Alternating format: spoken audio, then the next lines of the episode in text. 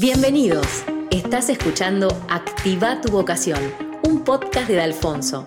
Este es un nuevo episodio de Historias que inspiran, conversaciones con profesionales que se animaron a encontrar y vivir su propósito. Bueno, Cande, vamos a arrancar. Primero que nada, gracias por venir. ¿Cómo estás? Todo bien, ¿vos? Gracias por invitarme. Un placer, un placer tenerte. Vamos a arrancar por una pregunta un poco difícil a veces de responder, como hablábamos. Si yo te pregunto, te pregunto quién es Cande, ¿no? ¿Cómo te describirías en pocas palabras, más a nivel personal? Bueno, más a nivel personal me conozco, me considero una persona bastante activa, eh, frontal, muy amiga de mis amigas em, y en familia, así como muy protectora me considero, y eh, justiciera. Si vamos a tu infancia, ¿no? Sí. Por lo que te acuerdes, obviamente, ¿a qué te gustaba jugar cuando eras chica? ¿Tenías como algún juego recurrente? ¿No? Sí. Eh, yo siempre era la que era muy mandona, o sea, era la que mandaban todo. Yo era la maestra y mi hermana y mis primitas eran la, igual era la más grande, pero digo, eran las alumnas o jugaba mucho a la, a la doctora y me encantaba como hacer la, receta y, el tema del sello, como era muy, muy así, o, hacía que el programa cocinaba mucho de chiquita, entonces hacía como el programa este de jugaba a cocineritas que hablaba a una cámara y mi hermana era como mi asistente, la que me lavaba los platos, todo, y yo era ahí la reina que hacía la, la Claro. Sí, sí, sí, muy gracioso. Y te acordás, tenías la, también viste la típica pregunta de ¿qué quieres ser cuando seas grande? ¿Tenías como una respuesta más fija o no? No, creo que no, no me acuerdo de eso. O sea, en un momento juré que quería ser actriz, hice mucho tiempo teatro y como que juraba que quería ser actriz, moría por, no sé, por, por me acuerdo en ese momento era chiquitita y, iba al Gran Rex y yo moría por estar ahí, estar ahí arriba y ser, no sé, tipo un casi ángel, ¿entendés? Como, me encantaba todo eso muy, muy Cris Morena. Pero no, así, más que eso me acuerdo, no, no otra cosa tipo una profesión, poneré. Bueno, que es una profesión ser actor, pero digo, como no, no algo más tan puntual. Y ahora yendo más a tus 17, 18 años, ¿no? Que también es un momento difícil, desafiante de elegir la carrera, ¿no? ¿Cómo viviste ese momento, ese proceso? ¿Qué fue lo que más te ayudó a elegir? ¿Qué formación terminaste eligiendo? Eh, hice eh, muchas carreras. Empecé marketing, hice medio cuatrimestre, me torraban los números, la contabilidad y todo eso. Dije, no, esto no es para mí. Eh, y me cambié a relaciones públicas. ahí hice dos años, pero medio que boludeaba, eh, iba a la UAD y medio que boludeaba y no hacía nada, me fui de intercambio a Madrid, eh, seis meses, me volví a la mitad por problemas de salud y cuando vuelvo, o sea, no lo terminé, cuando vuelvo decido dejar relaciones públicas, como que sentía que no me llenaba y me metí a, en psicología en la UBA. Duré dos años y O sea, me encanta, o sea, me encanta la psicología y estudiar y demás, pero no me veía en un consultorio haciendo clínica y atendiendo a, pacientes. Así que nada, abandoné y, un verano estábamos en la playa, me acuerdo, un 30 de diciembre, una amiga me dice, pero ¿por qué no estudias? Eh, ¿Por qué no le das como el marco formal a, a, lo que te gusta, que es el cuidado de la piel, cosmetología y demás? porque yo, ah, yo soy una persona que ya desde chiquita como que siempre me gustó esto, me cuidaba siempre la piel, la veía a mi mamá, la veía a mamá, la veía a mi, a mi madrina que es cometóloga y qué sé yo, pero nunca como que lo hacía más de hobby. Mm. Asesoraba a mis amigas, las, eh, las orientaba, eh, esto sí, esto no, qué sé yo. Y como que esa amiga me despertó y me dijo, pero ¿por qué no lo haces de verdad? Yo tipo, ah, claro, ¿por qué no lo hago de verdad? Bueno, y ahí arranqué como nuestro camino. Y ahí empezaste a estudiar eso, digamos. Sí, al otro año. Ahí, ahí era, fue el, temón de dejar una carrera en una universidad para decir, voy a hacer un curso. claro. desde, para mí y como esto, ¿no? Como el afuera, para contarle a mis viejos y decirles y fumarme el no me parece, no sé qué, todo desde la, desde la ignorancia, ¿no? Sí. Eh, pero bueno, nada, eso.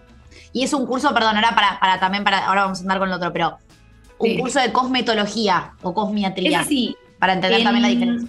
Es que lamentablemente en este país, eh, no, en este país, porque por ejemplo en Santa Fe está regulado, pero digo, en Buenos Aires, la cosmetología está en un mega limbo. O sea, Mm.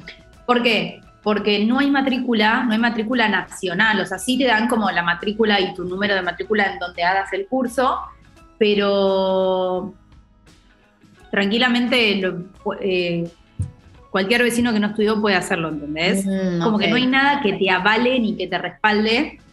Entonces es como que requiere de mucha responsabilidad y uno también, digo, como yo paciente, como ver en quién eh, uno se entrega, por Claro, así sí.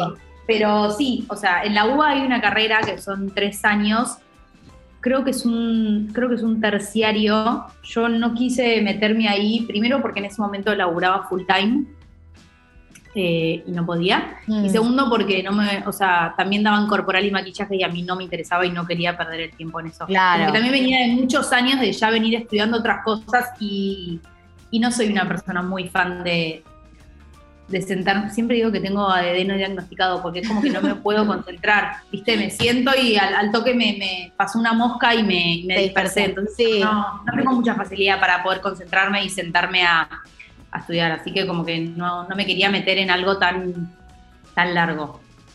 Pero ahí- sí, hay cursos, hay, hay carreras, hay cursos más largos, cursos más cortos. eh, está lo que es la carrera de cosmetología eh, y después vos podés seguir especializándote. Entonces, eh, cosmetología eh, trabaja sobre como la estética de la piel y las pieles sanas. Cosmiatría ya puede trabajar pieles con, con- patologías, por así decirlo. Y dermatocosmiatría, que, es lo que soy yo, que fui como haciendo diferentes niveles, es más un híbrido. O sea, puede también ayudar como a detectar ciertas patologías y poder después derivarlas con dermatólogos y demás. Es como un poquito más integral, por así decirlo. Perfecto, clarísimo. ¿Y qué te pasó un poco cuando en- tenías estas conversaciones capaz con tus papás o con tus amigas en ese momento de ir cambiándote de carrera? ¿Qué sentías? ¿Como que sentías que cada vez te acercabas más a lo que te gustaba o no? Como proceso interno. Primero, me, me parece un divague, y yo siempre digo, ¿no? ¿Cómo un sujeto humano a los 17 años puede decidir qué va a ser el resto de su vida? Porque Ay, sí. medio un poco que te lo pintan así, ¿viste? Como Sí. era la decisión y ni idea. O sea, tengo 17 años, acabo de salir del colegio, soy casi, un bebé a los 17 años, o sea, no, no, no, no tenés ni idea. Eh, por suerte, en ese sentido, mis viejos, eh, no sé, conozco un montón de personas que, no sé, terminaron recibiéndose de carreras que no les gustaba por miedo a decir, che, la verdad que esto no me gusta, voy a dar un volantazo. Por suerte, en mi familia, como que en ese sentido siempre fueron reabiertos, tipo, no te gusta, cambiate, como no, no, no, no es la muerte de nadie, no, no, no pasa nada, mucho mejor hacer algo que a uno le, le, le guste. El, el- el único que me angustió más fue como el, el decir, bueno, dejo la carrera de grado, dejo la, la licenciatura y no sé qué, pero esto por, por, por, por esa moral externa que te dice tenés que tener un título tipo. Sí. Eso para mí hoy en día, eh, nada, no es más válido. No, cambió no, no, muchísimo. No, no funciona más. Y menos en, en- gracias a, a- o sea, la actualidad hoy en día y, y en la era en la que nos movemos puede ser, como que antes te decían que no ibas a tener éxito si vos no tenías un título de grado. La realidad es que conozco muchas personas con título que son súper infelices y, y no tienen éxito. Entonces es como, nada, eh, ese último proceso de... eh, ese fue el que más me angustió, el Y de como dejar la carrera con- grado y decir, Mm. me voy a meter a hacer un curso. Como que. Y también porque la carrera, por, para mí, por esto mismo de que no está validada, está como media bastardeada eh, en algún punto. Y además, justo te iba a preguntar, en tu colegio o a tu alrededor, ¿tenías referentes que hicieran esto de cometer? Bueno, ahora dijiste tu madrina, ¿no? No, no te, sí, no, no, no tenía ningún repente, solo mi madrina que yo eh, todo el tiempo le escribía, ¿viste? Me apasionía, me a- nada, me, me- me apasionaba el tema. Cuando iba a visitarla, porque ella vivía en Bahía Blanca, haceme esto, haceme lo otro, me compraba la crema, esto, como Claro. siempre fui súper, eh, me acuerdo que en ese momento tenía un, eh, o sea, tenía un exnovio, cuando estaba de novia en ese momento con, con esa persona, yo todo el tiempo miraba videos en YouTube de, de- de youtubers de make-up, de, skin, y él me decía, vos te tenés que dedicar a algo de eso. Yo estoy para nada, nada, nada. Y hoy en día, bueno, un poco lo estoy haciendo, pero era como siempre autodidacta, mirando, leyendo, chusmeando, eh, que es una de las cosas que yo siempre digo, eh, me escriben muchas personas diciéndome, Cande, ¿dónde estudiaste eh, lo tuyo? Y la realidad es que... Fuiste sacando un poquito de cada... Sí, sí. Y, y, es una profesión que todo el tiempo tenés que estar actualizándote y viendo que hay nuevo afuera y leyendo sobre esta nueva técnica y poder incorporar esto, esto otro, porque si no te quedas en el tiempo y es como que y es como les pasa a un montón de, tal vez de, de, cosmetólogas más, eh, más mayores, por así decirlo, que hicieron un curso hace 20 años en, no sé, en una marca de laboratorio que ahora es red comercial y se quedaron con esos productos y esos tratamientos y, hoy en día hay mucho más eh, tecnología y hay que estar un poco siempre a la vanguardia con, con todo lo que es estética porque todo el tiempo se está actualizando. Y por ejemplo, ¿trabajas con alguna dermatóloga, amiga que conozcas o que tengas que también te da como ese, ese lado o no?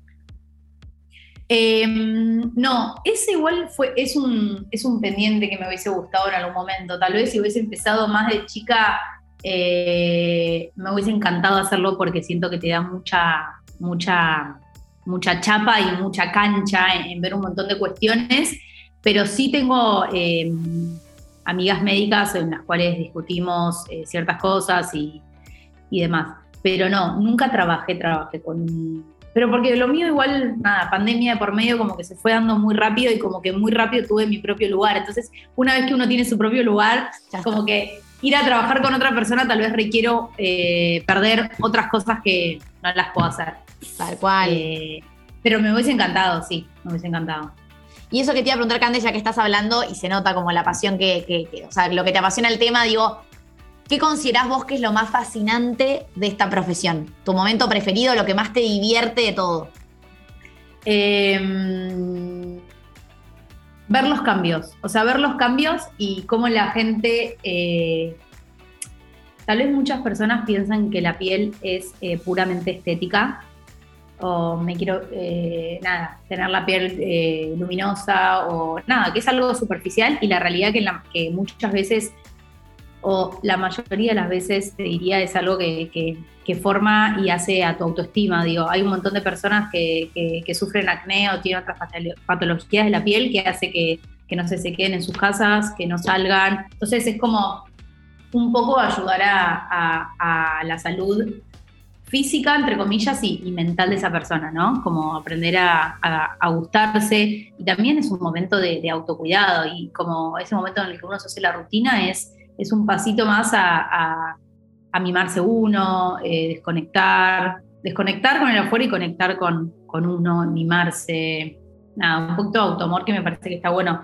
Entonces, respondiendo a lo que me preguntaste, como eso, ¿no? ir viendo los cambios eh, y, e ir viendo también a mí me gusta mucho em, como educar en cuanto al cuidado de la piel, ¿no? Eh, desde los más básicos a, yo soy una quemadora de cabezas por el tema de la protección solar, pero por una cuestión no estética, igual siempre corro a las personas desde el lado de la estética que se quede desde el lado que primero las voy a enganchar. Sí, Pero en realidad, pero en realidad es una cuestión eh, de salud. Digo, hay el, el sol y la radiación cada vez está más eh, fuerte. Entonces es una cuestión de, salud y, de entender que se puede prevenir un montón de, cáncer de piel y, patologías y enfermedades de la piel. Pero acá en Argentina, pues viste, por ejemplo, Australia, que es uno de los lugares que tiene mil centros de cáncer de piel por todos lados, digo, acá en Argentina todavía no hay tanta conciencia de eso. Eh, yo creo que cada vez hay más conciencia y hay más eh, comunicadores y gente en redes sociales hablando sobre esto. Bueno, igual nada, si, te moves como, yo porque estoy en el mundillo skin, pero si te moves en el mundo piel, eh, somos más lo que promovemos esto. Creo que las marcas cada vez se están dando más cuenta, de hecho, en, yo una vez hice un proyecto el año pasado con una marca de, poner como tótems de protectores solares en las plazas, porque mm, la realidad es que debería ser accesible para todo el mundo, porque es una cuestión de, cuidado, ¿no? Entonces, como cada vez, como esto, obviamente que no somos Australia y estamos muy lejos y, nuestro país está en llamas y tiene necesidades mucho más básicas, pero eh, esto, viste, que en Australia en todas las playas hay, dispensas de protectores solares, o sea, como que la gente está súper educada en, esas cuestiones. Nos falta años, pero creo que cada vez... Eh, la gente es más consciente. Y algo que te iba a preguntar, Cante, que justo me hace el pie ahora, ¿no? ¿cuáles son esos must o esas, esos mandamientos, entre comillas, que solés repetir siempre, así como esto de usar protector y sos una defensora total del protector? ¿Qué otros tres o cuatro tips tirarías así como elemental? O sea, para el cuidado de la piel. Eh, a mí me encanta hacer como. Como. ¿Viste cuando es, ¿Viste que con los hábitos vos tenés que ir incorporando de a poco? Y primero uno, después el otro, porque si no, no haces nada. Entonces, yo, por ejemplo, viene alguien que no se cuida la piel, ni en pedo le doy una rutina larga. O sea, le doy una rutina de lo más básico que hay, que es, que sería una limpieza todos los días, mañana y noche, una hidratación y fotoprotección en el día. Fin. O sea, si vos empezás con eso y empezás a hacer ese hábito todos los días de no hacer nada, a eso ya es un montón y ya vas a ver un montón de cambios.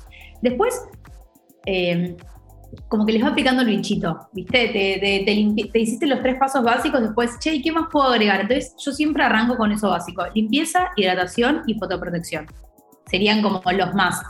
Perfecto, perfecto. ¿Y cómo fue, Cande, el momento en el que, bueno, además de que ya lo contaste, ¿no? Pero que dijiste, bueno, chao, me voy, a, dedicar a esto, lo voy a hacer serio, voy a estudiar sobre esto, autodidacta, aprendo. El mm. momento en el que empezó a crecer tu comunidad en Instagram, el momento en el que llegaste al consultorio y lo hiciste como tangible, mm, mm. Eh, ¿cómo fue ese proceso? Como ya de hacerlo mucho más realidad.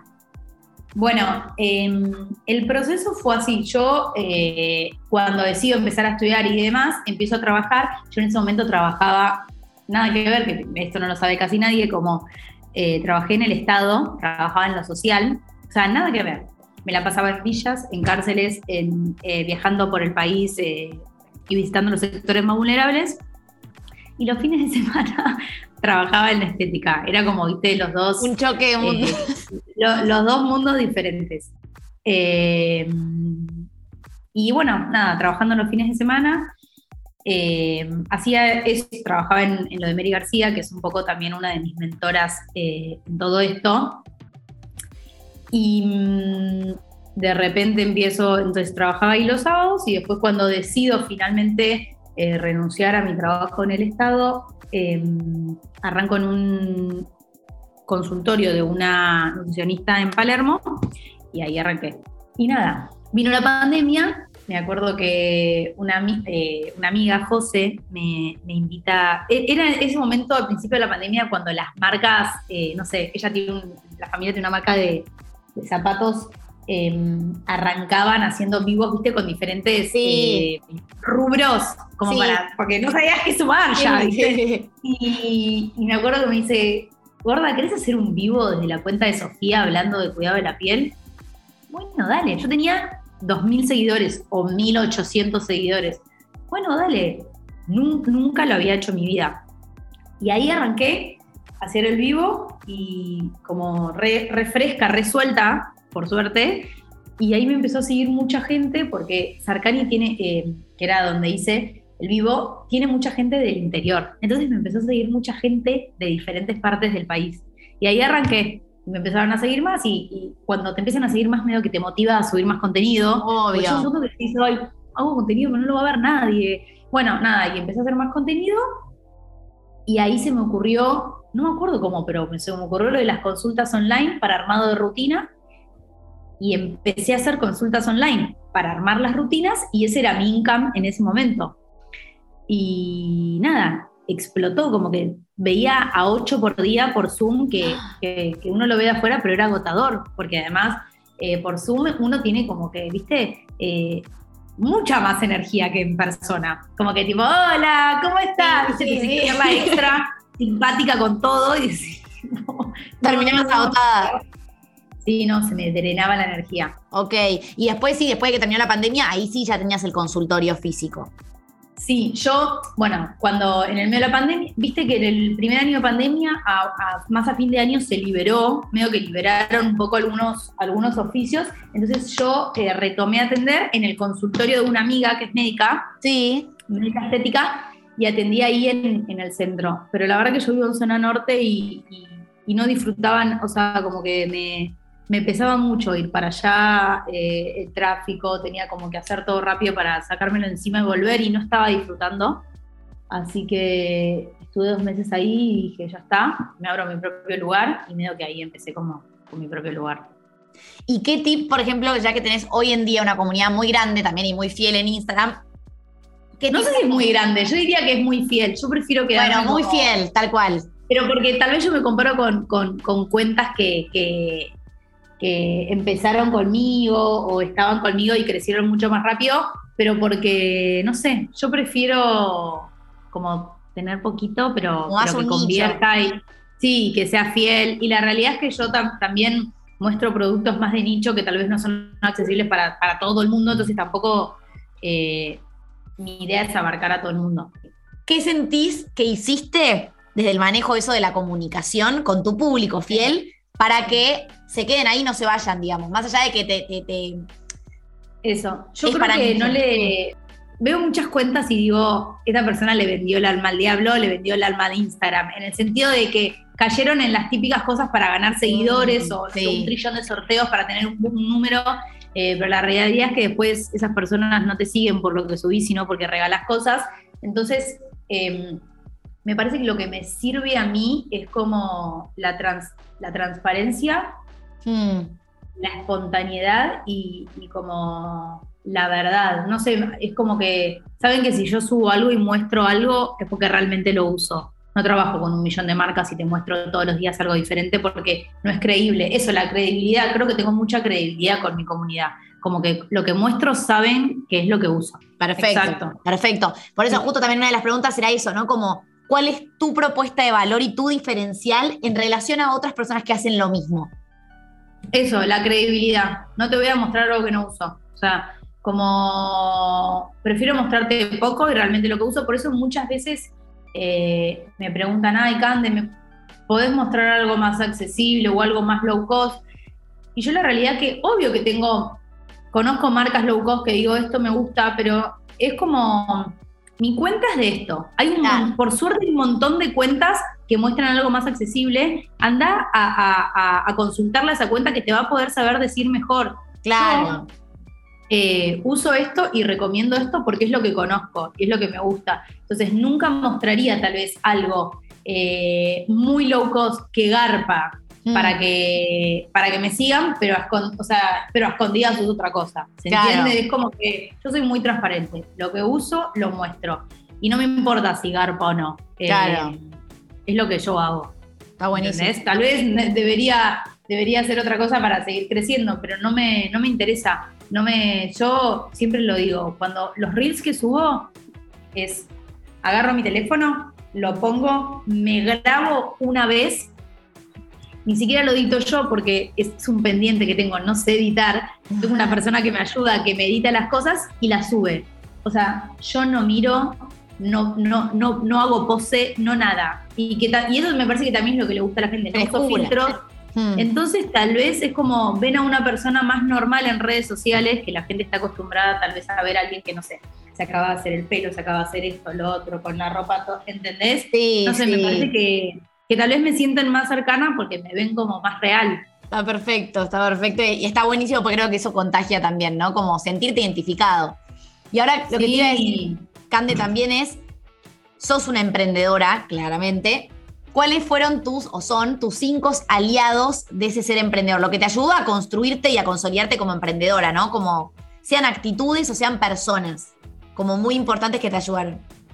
Em, bueno, esto, como ver a, mi, ver a mi madrina que se dedicaba a esto, Mary García, que para mí fue un súper exponente eh, y referencia porque ella dicho mal y pronto, que siempre decimos con ella, ella depilaba cejas. O sea, eh, depilaba cejas y hoy en día la joven digo, y te armaste un imperio. O sea, entonces, cuando yo veía eso era, como decir, bueno, no sé, eh, si uno hace la, profesión que tenga, con la compasión, como que yo cuando empecé, no me preguntes por qué, em, sabía que me iba a ir bien, pero no desde un lado soberbio, sino de un lado que era, me gusta tanto lo que hago, y le voy a poner tanto ovario que, me va a ir bien, porque es algo que me gusta. Y cuando uno hace con pasión lo que le gusta, le va a ir bien. Tal cual. Entonces era como un poco eso, la veía ella y decía, pará, mirá dónde está y, y todo lo que logró y, cómo empezó. Entonces, como esto, admirando eh, a muchas personas y, teniendo referentes, me parece que es un poco la clave, eh, como ir nutriéndose de esas cosas. Y después medio que nadie te dice cómo se hace, o por lo menos, o por lo menos yo, fue más prueba y error. Ahora justo estoy en una etapa que, que, me estoy ampliando, eh, nos estamos agrandando y todo eso conlleva un montón de miedos, entonces me parece que al principio uno va como medio pisando en, eh, en puntitas de pie y medio así, y después va sentando la estructura. O por lo menos ese fue mi, y, está siendo mi camino, ¿no? Y saber que si no lo hace uno, no lo hace nadie más. O sea, la diferencia, la diferencia entre estar en relación de dependencia y tener tu propio negocio es, es esto, ¿no? Lo tenés que hacer vos y nadie lo va a hacer por vos. Y, y si no, y si un mes no hiciste, no sé, un mes estabas más eh, perezoso y trabajaste menos, a fin de mes vas a cobrar lo mismo en relación de dependencia. Mm. Eh, o con un sueldo fijo, por así decirlo. Pero en lo otro es como uno, ¿viste? Se maneja los tiempos, se exige más, se exige menos. Eh, aprender un poco esa, ¿no? A tener esa responsabilidad y esa, y esa cintura para, para ver por dónde ir. Tal cual. ¿Y tenés momentos en los que a veces te replanteás ese ser emprendedor o no? O decís, che, no, esto era para mí. Em, no ser emprendedor porque hoy en día digo, no podría volver a estar en relación de dependencia, o sea, no podría volver a cumplir un horario que me pide alguien y, esto de, no sé, las libertades que te da el tener tu propio negocio, ¿no? Sí. decir, bueno, eh, en dos meses me quiero ir una semana de vacaciones y no tener que pedirle permiso a nadie o que nadie... Y trabajé ocho años en relación de dependencia, por eso lo digo como y no, no sé, ver si coincide de, desde eso hasta, hasta todo, no sé, como esto, las, ventajas y las desventajas de, ser emprendedor y de tener tu propio negocio. Pero no, mm, no, no, poder, no podría. Lo que sí me replanteo es eh, no mi profesión, pero sino como lo que quiero hacer. Hmm. la atención al público es muy desgastante muy desgastante y muy intensa. Y yo estoy en un rubro que eh, la gente también... Eh, la consulta es constante. Hmm. La consulta es constante y la gente es muy exigente. No, no está yendo a comprar un, kilo de pan a la panadería. Y es como yendo a tratar tu piel y demás, y bla, bla, bla, y el público que yo manejo y, demás.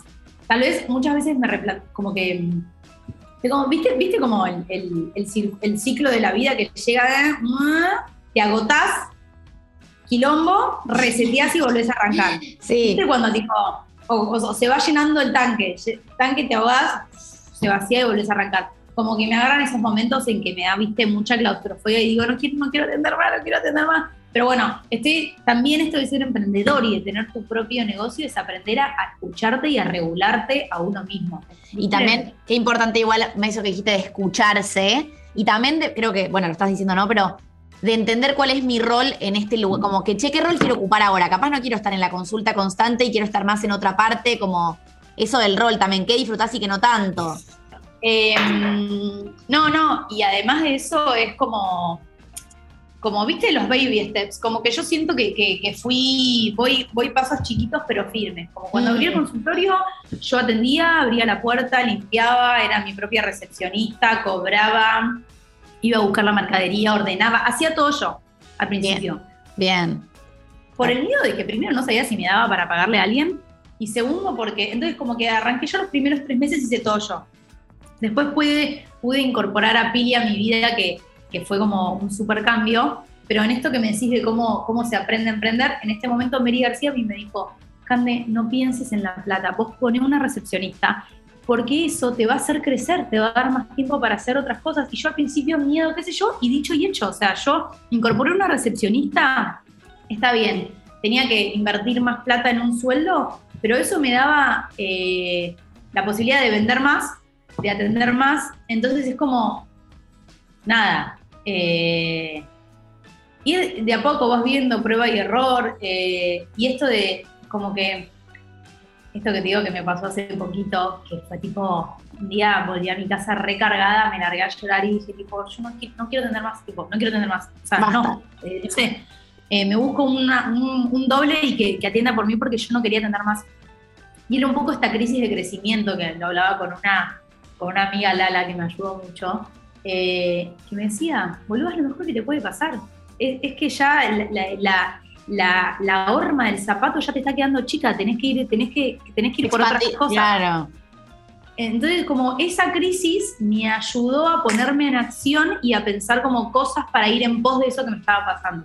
Bueno, me busco otra recepcionista porque Pili, que es mi secretaria, que es cosmetóloga, quiero que atienda full time y poder hacer, y yo poder atender un poquito menos y poder dedicarme un poquito más a redes sociales o a eventos o otro tipo de cosas que también me dan income y que me gustan. Yo soy una persona que no puedo hacer todo el tiempo lo mismo, porque me aburro. Entonces mm. necesito estar, atender un poco, atender eh, un poco de redes, un poco de esto, un poco de lo otro, y es lo que a mí me gusta. Y creo que es lo que también mantiene, mantiene esa chispa de, de, ir para adelante y hacer esto y lo otro, y lo lindo siempre de, que todo lo que uno hace es para uno, ¿no? Puede parecer egoísta lo que digo, pero como, como todo, todo ese, ese fruto del esfuerzo y qué sé yo, eh, termina siendo para algo propio, y eso es re lindo. Me encanta, me encantó y es muy, muy sabio. Y te iba a decir, Cande, de todos los trabajos que hiciste, yo estuve ocho años en relación de dependencia.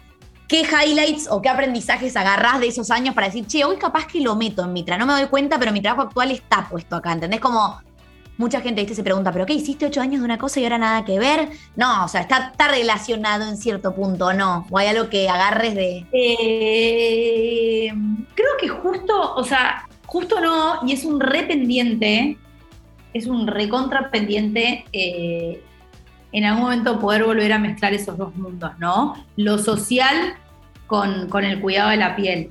Eh, y me encantaría, y una vez se lo propuso una marca y bueno, medio que quedó en la nada, pero como que me encantaría meter algo de lo social en el cuidado de la piel. Obviamente no desde el lado estético, sino desde el lado de, cuidado, ¿no? Poder ir a, barrios eh, y poder ir llevando como la educación en eso. Pero te iba a decir, en eso social que hiciste, ¿te veías ahí? ¿Te gustaba? O sea, ¿cómo llegaste a eso? ah, sí, sí, sí. A mí, me, a mí lo social me encantaba porque yo eh, lo que hacía era, por más de que uno trabaja para un gobierno y, está como alineado o es simpatizante de un parte, del partido político de turno, em, yo en ese momento transformaba vidas. O sea, yo trabajaba en desarrollo social y después trabajé en presidencia y, armábamos como las actividades privadas del presidente cuando iba a visitar a, eh, gente y, la gente le, cambiaba la vida. De repente estabas en tu casa tomando mate y caía el presidente a, charlar con vos, a preguntarte cómo estabas. O sea, era algo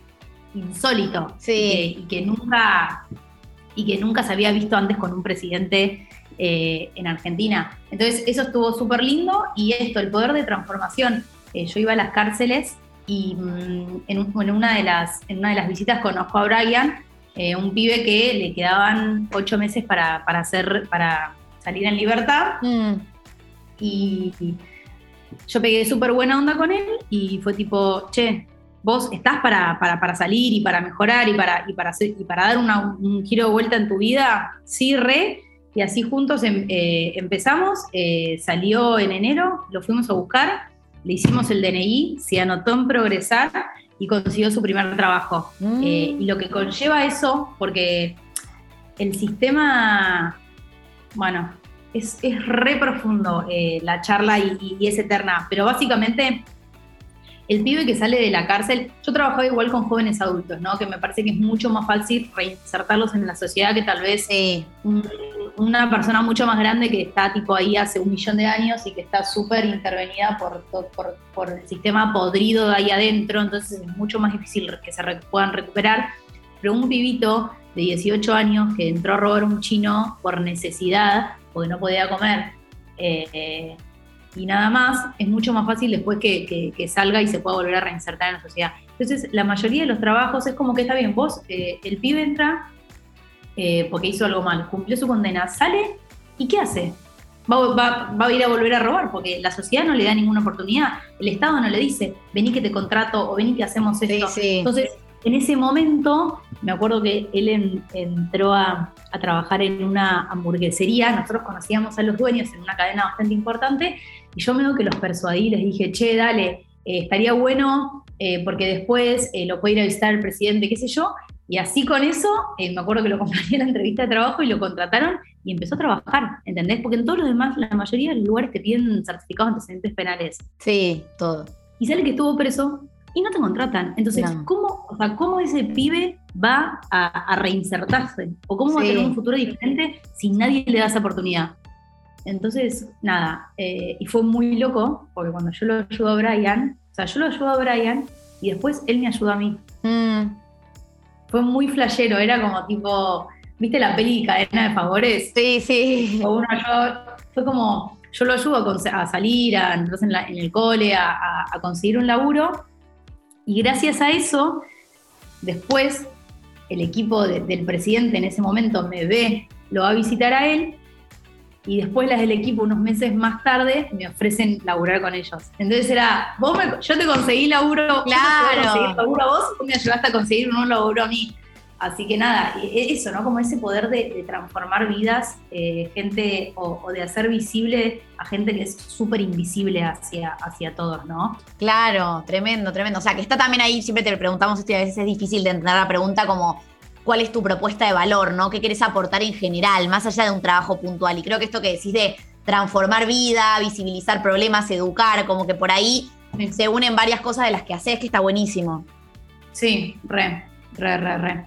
Muy bien, muy bien. Y perfecto. Y ahora, Cande, hablando un poco de esto de qué o quiénes, ya, te- ya cerramos, qué o quiénes te inspiran, qué se te viene a la cabeza. Mary García es alta musa en, en todo mi recorrido. Agnes, que es una colega y amiga que, que nos conocimos por Instagram en pandemia en Rosario, que se dedica a lo mismo que yo y también empezó súper chiquita, súper de abajo y, hoy en día tiene un lugar re lindo. Esas dos personas eh, me súper inspiran. Perfecto, perfecto. Eh, ¿Qué es la vocación para vos? ¿Cómo la definirías? La vocación siento que es por lo, ir por lo que a uno le apasiona y lo, lo que a uno le sale y lo que a uno le gusta y siente que, que suma, que le Mm. suma al otro. Y a diferencia de cuando estabas en gobierno, por ejemplo, ¿te das cuenta que ahora puedes decir que estás en esa vocación o ahí también sentías algo, un bichito? No, o sea, 100, o sea, trabajar en el gobierno y en desarrollo social es 100% vocación. O sea, eh, si no te gusta, yo me acuerdo que eh, donde laburaba en su momento, había entrado una amiga de- del colegio a laburar y ella hacía el laburo más de escritorio y yo me la, yo me la pasaba eh, en el territorio, como se le dice. Sí. Y era vocación, o sea, a mí me, me- me gustaba ir, eh, pasar eh, por La Matanza, Florencio Varela, por, por, por, por todos lados del conurbano, o sea, de, una punta a la otra, me divertía eso y me apasionaba y me, me- me- me gustaba ir a escuchar gente, ir a, ir a ver con qué se la podía ayudar. Tal cual, tal cual. Y algo que, perdón, me surge nada más preguntarte esto porque me da intriga. ¿Qué, viste que ahora está mucho el tema de la carrera, de la formación, porque vos para llegar a ese lugar, ¿no? Que estuviste ocho años, ¿qué sentís que vieron en vos, más allá de tu formación? Porque capaz de decir marketing, psicología, o sea, para estar en ese rol que, que tuviste bastante impacto. Bueno, yo, lo- yo creo que lo que primero vieron es la confianza, porque trabajar en política muchas veces eh, en- te contratan por la confianza. Un poco medio que entré a, a- a la política por eso, Claro. por, por- por un amigo que en ese momento estaba y, entré así medio por la ventana, o sea, sin querer entrar. Yo no estaba buscando nada y de repente fue, che, ¿qué te parece? Y bueno, nada, y así, y así se fue haciendo. Y, por vocación, ¿no? Y esto, de- del poder de, adaptar, de poder adaptarse a, situaciones y tener como esa sensibilidad y esa cintura social eh, que no tiene todo el mundo. Y ahora ya esto, como para ya dejarte tranquila y cerrar, como última pregunta de todas es, ¿qué consejo le darías a una persona que hoy tiene 17, 18 años y está escuchando esto, que está por elegir su carrera? Como qué te sale o qué te hubiera gustado vos que te digan, ¿no? Nada, como que lo elijan tranquilo, sin tanta presión, que, que- que sepan que, que pueden anotarse en algo y a los seis meses, y a los seis meses darse cuenta que no les gusta y que se pueden cambiar. Yo siempre digo eso, no hacer nada por, por mandato, ni por compromiso, ni por, por esto lo otro, sino como pensar en lo que a uno le gusta y en lo que uno se ve eh, e ir por ello. Estudié cuatro carreras diferentes, cuatro cosas diferentes. Eh, y hoy en día me siento exitosa igual. O sea, no, no, no, Tal vez no iba a ser exitosa si me hubiese quedado en marketing haciendo lo que no me gustaba. O nunca lo hubiese podido concretar, porque claramente si no me gusta nunca lo voy a terminar. Me encanta, me encanta ya lo que dijiste también y cierro con esto, esto de disfrutar el proceso también de elección, ¿no? Como disfrutar esas pequeñas decisiones chiquitas que ni idea qué va a llevar, pero hoy me cierra esto y lo disfruto. Estos mini, mini steps que dijiste, sí. Sí, recontra. Está buenísimo. Bueno, Cande, gracias por tu tiempo. Increíble el testimonio, me encantó. Esto fue Activa tu vocación. Si te gustó este episodio, suscríbete al podcast para recibir notificaciones cada vez que subamos otros. También podés encontrarnos en Instagram y LinkedIn como arroba centro de Alfonso. Todos tenemos una vocación por descubrir. Animate a vivir una vida con sentido. Te esperamos en el próximo episodio.